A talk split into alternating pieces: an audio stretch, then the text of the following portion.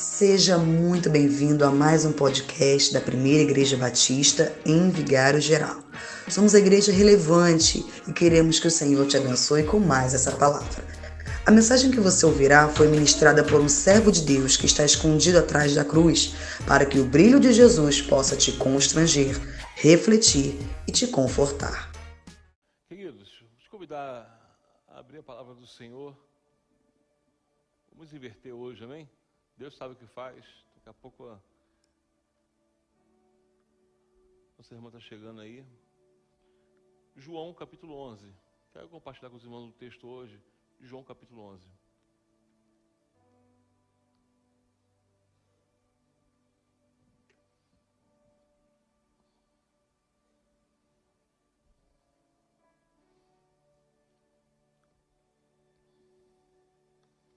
Nós vamos ler dois versículos o verso 3 e o verso 17. João capítulo 11, o verso 3 e verso 17. Tudo bem? A benção? Dá um pouquinho pro tio, dá? Tô com fome também. Não? Gente. João capítulo 11, Diz assim: Mandaram, pois, as irmãs de Lázaro dizer a Jesus: Senhor, está enfermo aquele a quem amas. Chegando Jesus, encontrou Lázaro, versículo 17, tá? Chegando Jesus, encontrou Lázaro já sepultado, havia quatro dias. Chegando Jesus, encontrou Lázaro já sepultado, havia quatro dias. Pai bendito, essa é a tua palavra e nós te glorificamos, ó Deus, porque a sua palavra é viva e eficaz. A sua palavra, ó Deus, é muda nosso comportamento, nosso direcionamento. A tua palavra, ó Deus, traz vida em momentos de muitas dificuldades. A tua palavra, Senhor, é o norte que a nossa alma anseia. Nós pedimos a Deus em nome de Jesus, que a Sua palavra vai de encontro ao nosso coração. Que a Tua palavra, Deus, traga a paz que nós precisamos, ó Deus, necessitamos. A agitação que precisamos, ó Deus. O que nós pedimos, ó Deus, que a Sua palavra, ela traga o remédio necessário para a cura da nossa alma. Por isso, Senhor, aqueles que estão aqui, que entraram por essa porta, aqueles que estão assistindo, ó Deus, encontrem na Tua palavra, ó Deus, o alimento necessário para trazer fortalecimento para aqueles que necessitam. Deus, nós precisamos da tua palavra. Eu, como sempre, Senhor, me coloco atrás da cruz, pedindo que o Senhor cresça e que eu diminua, Deus, como eu sou dependente do Senhor.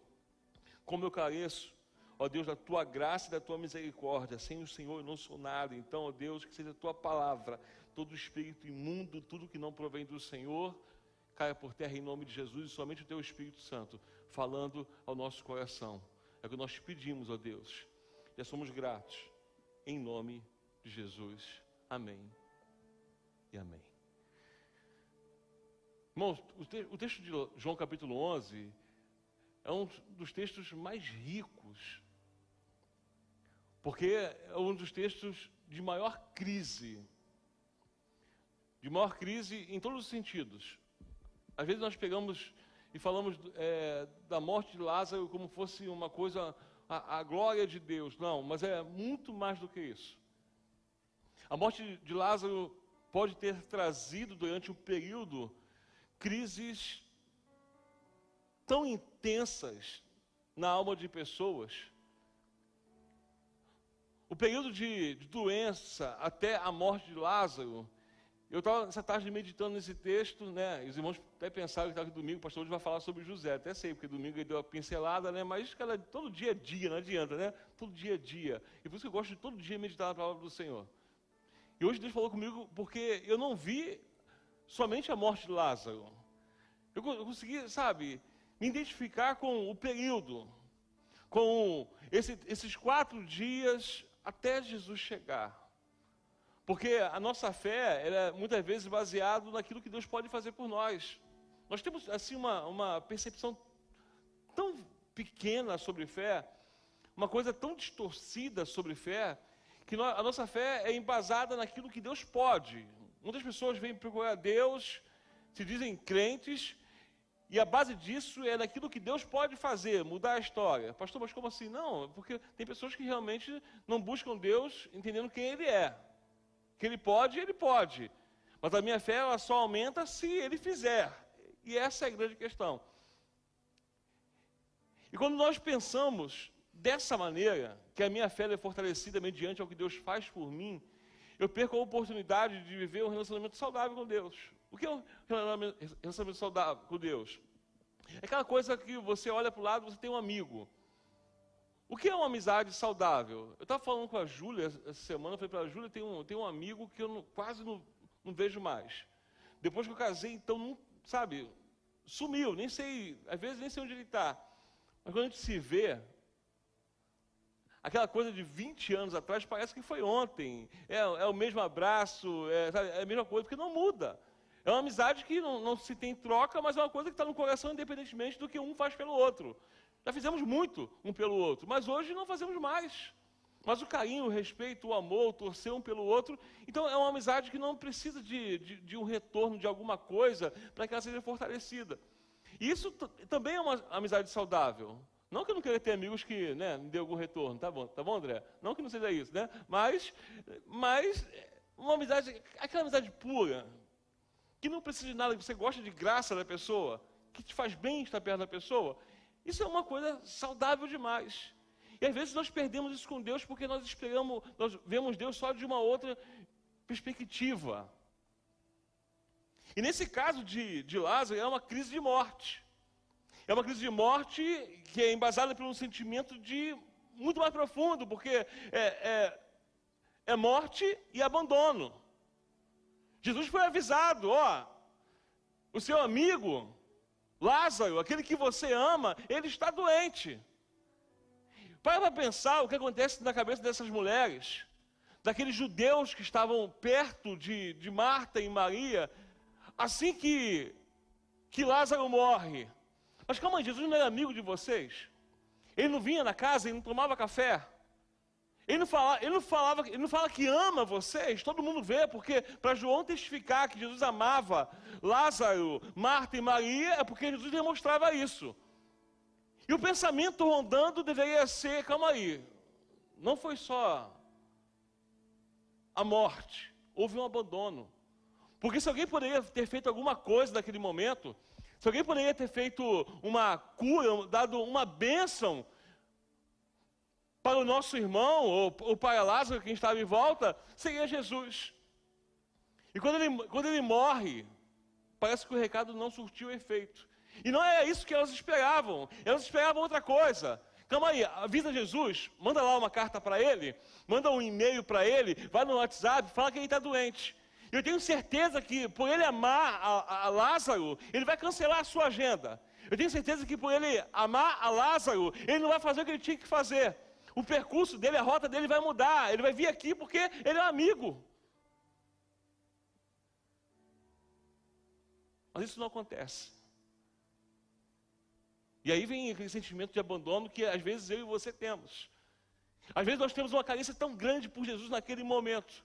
Nós damos um recado, Jesus, eu estou doente, Jesus, eu estou precisando do Senhor, Jesus, eu estou precisando de, de uma cura, Ó, eu estou prestes a ser mandado embora, eu fui mandado embora. E aí, quando nós damos esses recados para Deus, e não temos um retorno imediato, parece que nós fomos abandonados. E a pergunta é: que amigo é esse? Que amigo é esse que não está perto quando eu preciso? Que não me ajuda na hora que eu preciso dessa ajuda? Que não me socorre nos momentos mais difíceis? Jesus não chega no período da doença, são três dias de questionamentos. São três dias de sentimentos de uma morte que traz uma crise, porque, irmãos, ser amigo de Jesus não vai fazer com que nós não tenhamos lutas. Não vai fazer com que você não viva crises. Eu vou te falar uma coisa que pode até te chocar. Tanto nós vamos viver crises, que essas crises podem até piorar. É o que acontece com a família. Quando se dá o recado, é que ele está doente. E quando ele não vem, o sentimento de abandono chega, e aí a crise é muito maior, as coisas pioram. O mundo cai na cabeça de Marta e Maria. As coisas não vão ser mais como eram antes. Talvez a amizade vai ser rachada porque, porque ele não veio, porque ele não cancelou, porque ele não estava aqui. E vivemos esse questionamento: por que, que ele não está aqui? Por que, que ele não agiu antes? Por que, que ele não fez isso antes do meu casamento? Por que, que ele sabe, não me socorreu antes de eu, ser, de eu ficar desempregado? Por que, que ele me socorreu antes do meu filho entrar para as drogas? Por que ele me socorreu antes do meu marido me largar? Por que, que ele não me socorreu antes de eu, ser, de eu perder tudo? A crise ela é intensificada. O texto fala de uma causa perdida de um prejuízo que não pode ser reparado, porque a morte ela não é reparada. Não pode, ninguém pode voltar à vida naturalmente. E esse é o caso que Jesus fala. E aí nós, nós vemos aqui uma causa perdida. O recado foi dado, avisaram, o comunicado, e o comunicado, quando se, se dá, vai com uma esperança. Mas o comunicado, ele não é nítido. É o seguinte, ó, vai lá e avisa Jesus que é, Lázaro, o amigo dele, a quem ele ama, está doente. O recado não foi, peça para ele vir aqui, para ele curar o amigo que ele ama. Dá para vocês entenderem que às vezes nós vivemos crises de causas que são intensificadas, de dores que são intensificadas, porque nós queremos somente comunicar nossas dores a Jesus. Tem pessoas que não têm mais coragem de pedir a Jesus a cura, a libertação. Tem pessoas que não têm coragem de falar com Jesus, as suas intensas, as suas profundas lutas que tinham eh, você na presença dele. E aí parece que é só comunicar. Ah, eu só vou comunicar, está doente. Não pediu, peça para ele vir aqui.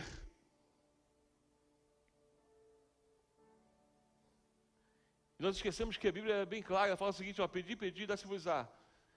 E fala que às vezes quando nós não recebemos é porque nós pedimos mal. Nós achamos que temos que comunicar a Deus as nossas dores. Não, Deus sabe das suas dores. Nós temos que pedir socorro do céu. Parece que ele não chega no primeiro tempo porque ele fez descaso. Podem ter se sentido abandonada, mas o pedido não foi claro. E às vezes nossos pedidos não são claros. Às vezes só comunicamos a Deus: Senhor, meu casamento está acabando.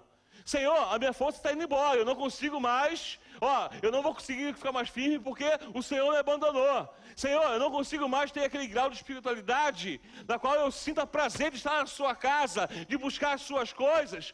Só comunicamos a Deus. Não quero mais fazer parte de ministérios porque onde o nosso pedido iria ser um socorro, Senhor. Eu preciso que o Senhor venha aqui. Eu preciso de uma bênção para que a minha força não vá embora para que eu não perca, para que não fique pior aquilo que já está ruim. E o pedido não é claro, foi apenas um comunicado. E aí, quando nós não temos aquilo que nós achamos que pedimos, nós vivemos as crises de coisas mais profundas, de lutas mais intensas do sentimento de que Deus ele, ele, ele nos abandonou, abandonou ao ponto de nós olharmos para a nossa situação e falar, mas por que, que ele não veio no momento que eu comuniquei? Por que Deus não, não recebe o seu comunicado? Deus recebe o seu clamor. Deus recebe a minha oração. Ele é o nosso Deus, ele não, não é o nosso brinquedo, ele não é aquele que faz o que eu quero. Não, o sentimento é esse, de alguém que demorou. Nós temos algumas provações, irmãos, em nome de Jesus, entenda isso. Nós somos provados em nossas provações, nós temos algumas coisas que precisam passar no crivo da dor. A nossa fé às vezes não está tão, tão ah, como nós almejamos, naquele patamar que nós falamos. E tem uma coisa, uma grande realidade que nós temos algumas provações e, no, e, e nossas lutas, elas precisam ser intensificadas. Precisamos pôr à prova as nossas provações. E quando, pomos, quando colocamos a prova, nós identificamos como está a nossa fé. A primeira coisa que eu vejo no texto é que a pergunta que Marta faz é, é se o Senhor estivesse aqui. Quantas vezes não fazemos isso? Se, se o Senhor estivesse aqui. Se o Senhor estivesse comigo na minha faculdade, eu não teria feito as besteiras que tenho feito. Se o Senhor estivesse comigo ah, nas minhas aulas, estivesse comigo no meu casamento, estivesse comigo na minha igreja, na minha rua, eu não teria me desviado. Se estivesse comigo, sabe, no meu, nas minhas idas e vinhas, vindas, eu não teria feito o que eu fiz. é um sentimento que nós colocamos, sabe, como se fosse a ausência de Jesus. Tudo que passamos parece que é pela ausência de Jesus. Tudo que vivemos de dificuldades parece que é pela ausência de Jesus.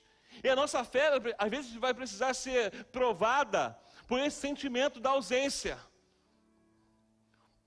Porque o sentimento de, de ausência não é a realidade que ele estava ausente. Tudo estava explicado no começo do capítulo. Ó, oh, não é para a morte, é para a glória de Deus.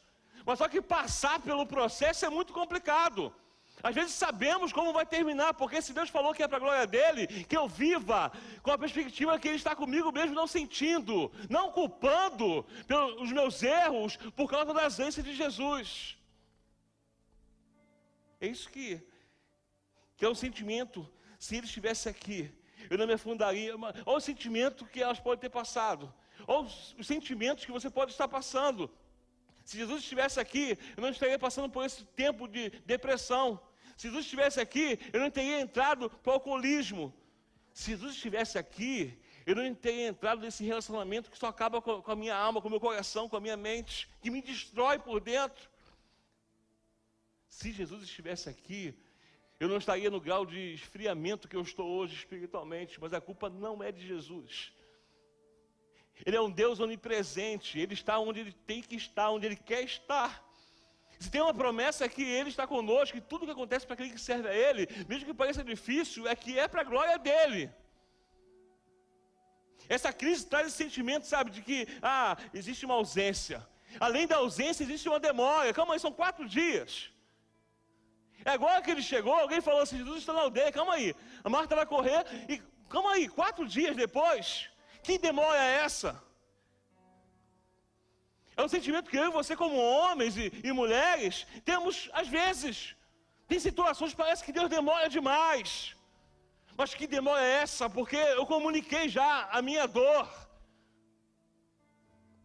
Às vezes eu esqueço de pedir o socorro que vem do céu. Eu começo a dizer: que amigo é esse que demora tanto? Que amigo é esse que não deixa de fazer as suas coisas para suprir as minhas necessidades? É o sentimento que nós temos para com Deus.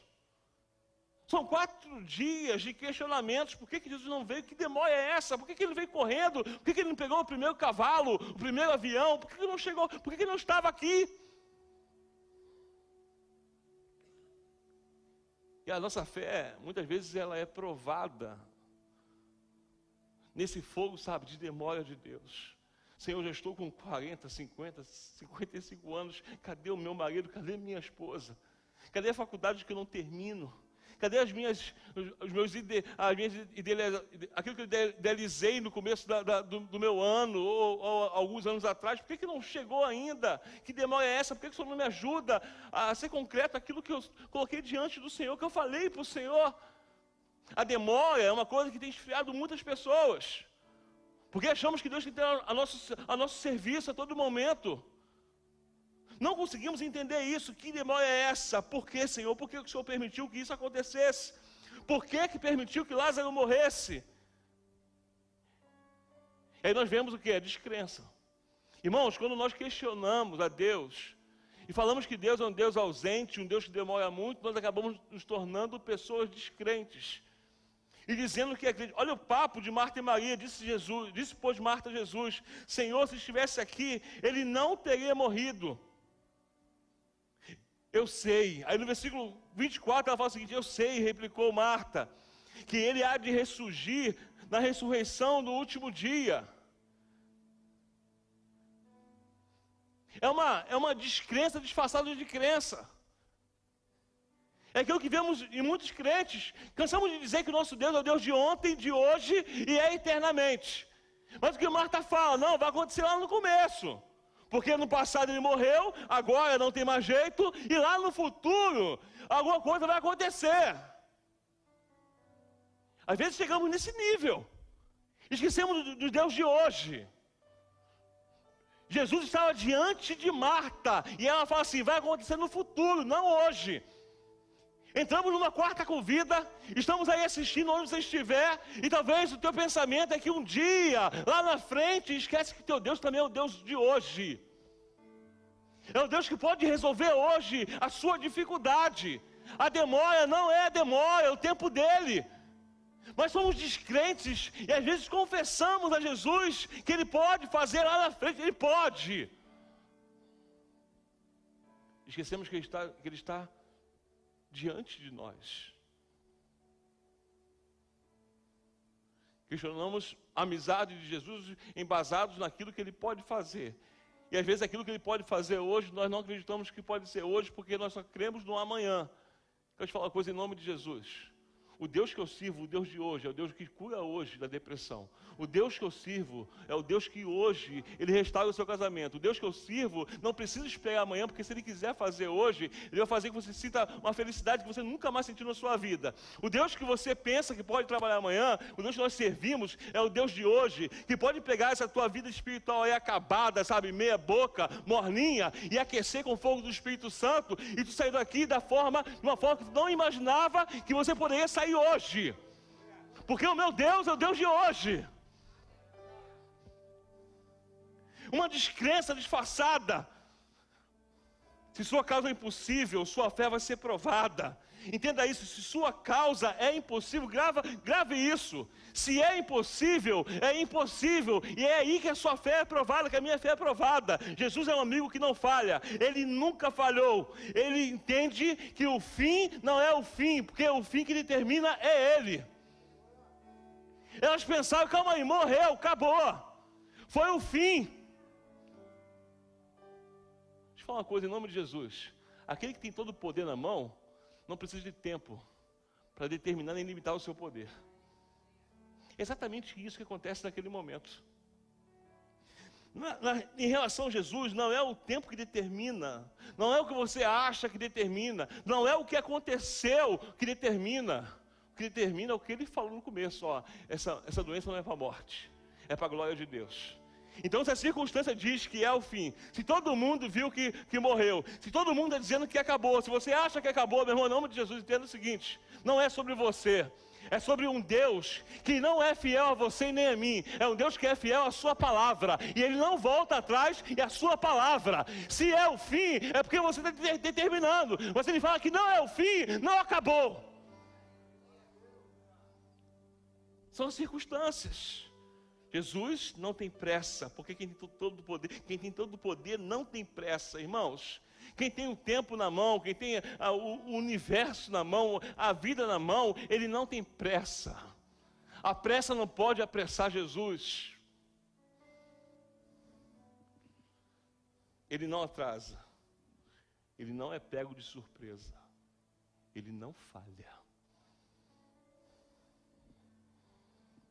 Se você passar pela, pela prova da ausência, se você passar pela prova da demora, pela crise da sua fé, a única coisa que eu vou te falar em nome de Jesus, grave isso. Se você passar por essas três coisas, a única coisa que você vai encontrar lá na frente chama-se a glória de Deus. É o que ele fala para aquelas mulheres: olha só, não é não foi por causa da minha demora, não foi, sabe, porque ah, eu, eu fiz pouco caso de vocês, não é a minha ausência, não é sobre a sua fé, é sobre o que eu falei, não é para a morte, é para a glória de Deus. Então, se nós passarmos, sabe, por todo, eu sei que é difícil demais, não, não é fácil. Não é fácil o processo de quatro dias, ou pode ser para você 40 anos, 400 dias, quatro anos, não sei. Eu sei que é difícil demais, mas se nós passarmos nesse processo de demora, de ausência, de crise de fé, o que nos espera no final, aquilo que ele prometeu, é a glória dele, porque tudo é para a glória dele. Lázaro vai ressuscitar. E aí, quando terminei essa reflexão à tarde, eu pensei o seguinte: a bênção da cura, ela é uma coisa que ia beneficiar toda a família. Para para pensar. Eu estou em casa, o Lucas fica doente, eu peço, Senhor, cura o Lucas. Ah, Lucas é curado, que bênção. Eu vou viver a bênção de Deus. Mas eu passar pelo processo das três coisas, que o texto de capítulo, capítulo 11, pelo menos três coisas me ensina. A minha vida não vai ser mais sobre bênçãos. A minha vida vai ser sobre milagre. Porque a bênção, ela testifica. Agora, o que aqueles judeus viram, aqueles que poderiam estar debochando lá, calma aí, não é, é amigo de vocês? Ele não vinha aqui na casa de vocês? Ele não comia aqui? Ele não falou para todo mundo que era amigo de vocês? O que acontece nesse, nesse exato momento aqui é um milagre que vai além de perspectiva, porque é uma coisa extraordinária.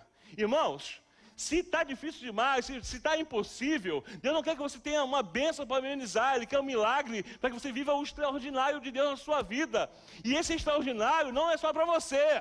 Os judeus, aquele povo viu a glória de Deus, é para que os outros vejam não a sua bênção, mas a glória de Deus. É sobre isso a vida em Cristo. Não é sobre o que nós queremos, não é sobre o que nós ganhamos, é sobre o extraordinário do Deus a quem servimos.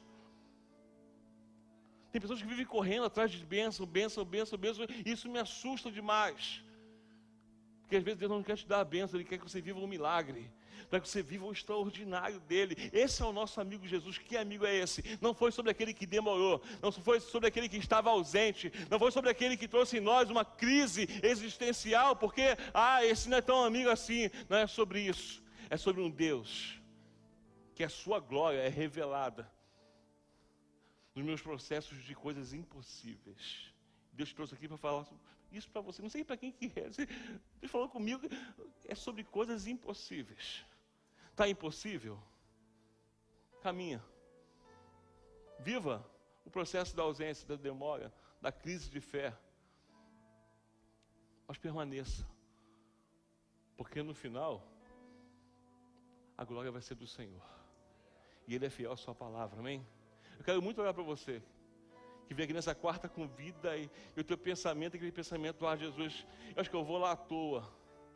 Ah, Jesus, vou sair da minha casa e vai ser a mesma coisa. A palavra de Deus é tão rica, ela é tão poderosa que ela não é sobre o sentimento que ela gera em nós, é sobre a atitude que gera em nós, é sobre a verdade. Nós precisamos viver desse Deus tão maravilhoso, irmãos. Nós não servimos a qualquer um, nós servimos a Deus. E se ele falou, não interessa se você está achando que é impossível, não é impossível. Para ele nada é impossível. O que ele fala para Marta é o seguinte: ó, se creres, verás a glória de Deus. Se creres, verás, entenda isso para a sua vida, para aquilo que é impossível. Eu não estou falando para aquela bençãozinha para você pagar a sua luz, não. Estou falando para aquilo que é impossível. Se você crer, você vai ver a glória de Deus. Se você crer, você vai ver a glória de Deus. Se você crer, você vai ver a glória de Deus. Porque quem diz isso não sou eu, é a palavra do Senhor para causas impossíveis. Eu quero muito olhar para você. Estou cansado de ver crente mimizento. Ah, porque agora acabou. Acabou por quê? Se Deus não falou que acabou, irmão, em nome de Jesus, Ele faz isso, ó, Ele vira de cabeça para baixo. Como dizem muito, ele vira a chave. Ele muda tudo. O velório se tornou numa festa. Porque Deus é o nosso amigo que não falha. Esse é o nosso amigo Jesus. Feche os olhos em nome de Jesus. Fique de pé, amém? Fique de pé. Eu sei que você, ah, ah, Senhor, eu sei que é isso que eu preciso. Eu preciso passar, eu estou sentindo a tua ausência, Senhor eu estou sentindo a demora, eu estou na crise de fé, Senhor, eu quero colocar isso diante do Senhor. A crise está grande, Jesus, tá, eu estou esfriando, eu não estou conseguindo mais, sabe, ter aquela perspectiva, aquela, aquela alegria de te servir. O brilho dos meus olhos estão, sabe, ofuscados pelas lutas e tristezas. Eu quero te falar uma coisa: isso é bom demais. É o que está chegando, isso é bom demais. Porque você, quando faz isso e, socorro, e, pede socorro a Deus, você consegue entender que Ele não chegou porque Ele não quis, Ele não chegou porque não é o tempo, não é o tempo ainda. Mas no final tudo vai ser para a glória de Deus. Eu creio nisso, irmão, em nome de Jesus. Eu creio que para a sua família, no final, tudo vai ser para a glória de Deus. Eu creio que para aquele, ah, aquele, eu procuro tanto aquele emprego, eu estou almejando tanto aquele emprego, ah, no final vai ser para a glória de Deus. Está tá dificuldade, está com dificuldade no relacionamento, está difícil de ter uma mulher direito, está difícil de ter um homem direito. Eu preciso de um homem de Deus, de uma mulher de Deus, irmãos, em nome de Jesus. No final, tudo vai ser para a glória de Deus, mas passe em nome de Jesus pelo sentimento da ausência, passe em nome de Jesus pelo sentimento da demora, passe em nome de Jesus, venha, venha se rastejando, mas passe pela crise da fé, sem abandonar, sem descrer, tira a pedra, ele chora com você, ele sente o que você sente, ele não te abandona, ele é Jesus. Deus, em nome de Jesus, o Senhor conhece cada coração, cada vida, cada mente. Sabe aqueles que estão aqui, aqueles que não estão, ó Deus, aqueles que te buscam onde estiverem, ó Pai. E eu peço em nome de Jesus. Ó Deus, não, não é porque ah, um sermão preparado, Deus, é porque é tua palavra. A tua palavra diz que se nós cremos, nós veremos a sua glória, Deus. Nos ajude, Senhor, a suportar esse sentimento de achar que o Senhor está demorando a chegar. Nos ajude, Senhor, a lidar com, com as críticas, quando as pessoas dizem, ah, ele te abandonou, ele não está mais com você, ele não vai mais de socorro na sua casa, está indo à toa, está orando à toa, está buscando à toa, está amando ele à toa. Senhor, nos ajude a passar por isso em nome de Jesus. E que na crise, nas maiores crises de nossa fé, ó Deus, nós pedimos em nome do Senhor Jesus, restaura, aviva-nos, ó Deus, que possamos sentir a tua presença, ó Pai, que possamos olhar e entender que nunca é descaso, é o Deus que é dono do tempo, é um Deus que é presente, é um Deus que age na hora certa, é um Deus que traz o milagre, é um Deus que faz o extraordinário, e nós cremos no Senhor Jesus, ó Pai. Então vai de encontro, ó Pai, que possamos viver quartas com vidas, quintas com vidas, sextas com vidas, todos os dias com vida do Senhor, crendo nesse Deus maravilhoso, onipresente, onipotente, onisciente, o mesmo de ontem, o que é hoje e o que vai ser eternamente, ó Pai vai de encontro aos corações, vai de encontro à alma, ó Pai, é viva a tua obra, é o que nós pedimos, ó Deus, crendo nesse Deus tão maravilhoso, nesse amigo tão real, verdadeiro, leal, ó Pai, nós pedimos, vá de encontro aos nossos corações, é o que nós pedimos e somos gratos, em nome de Jesus. Amém e amém. Aplauda o Senhor, amém, irmãos?